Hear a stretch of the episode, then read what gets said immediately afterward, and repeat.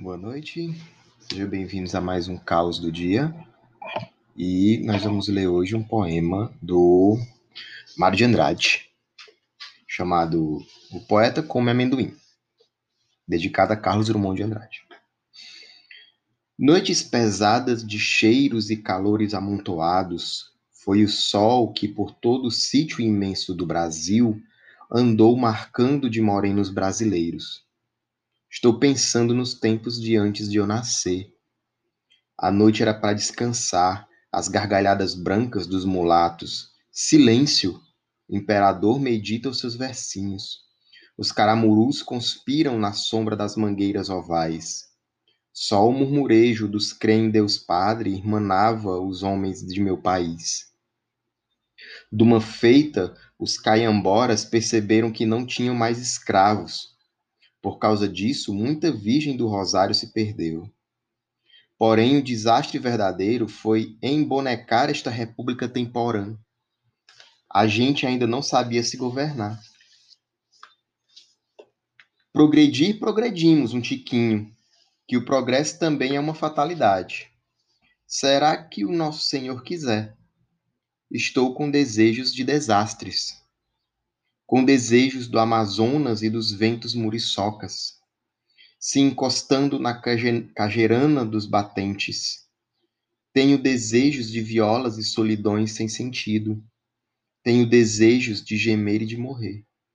Brasil, mastigado na gostosura quente do amendoim, falando numa língua curumim, de palavras incertas num remeleixo melado melancólico, saem lentas, frescas, trituradas pelos meus dentes bons.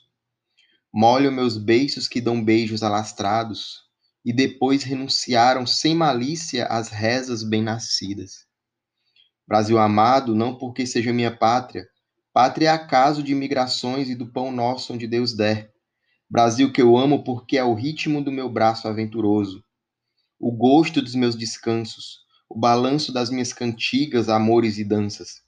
Brasil que eu sou porque é minha expressão muito engraçada, porque é meu sentimento pachorrento, porque é meu jeito de ganhar dinheiro, de comer e de dormir. Esse texto do, do Mário de Andrade está presente lá no Plano Jabuti, né? E a gente percebe a toante nacionalista que o modernismo brasileiro traz né, nessa desenvoltura né, da, da narrativa, da, perdão, da, do, do lirismo que brinca com a com, com essa consideração do nacionalismo, né? porque a gente é brasileiro por falta de opção, tecnicamente.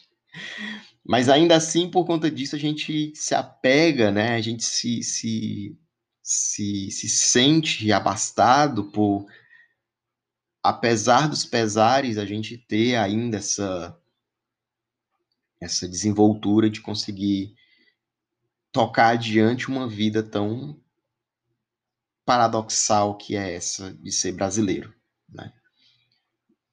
Esse poema que a gente percebe, ele é muito, mas ainda muito atual, porque o povo brasileiro é praticamente o mesmo da década de 20 do século 20 à década de 20 do século 21.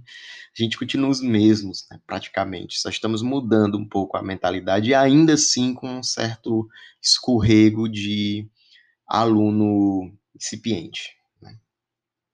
Então, esse foi o caos do dia de hoje. A gente volta amanhã. Tchau, tchau.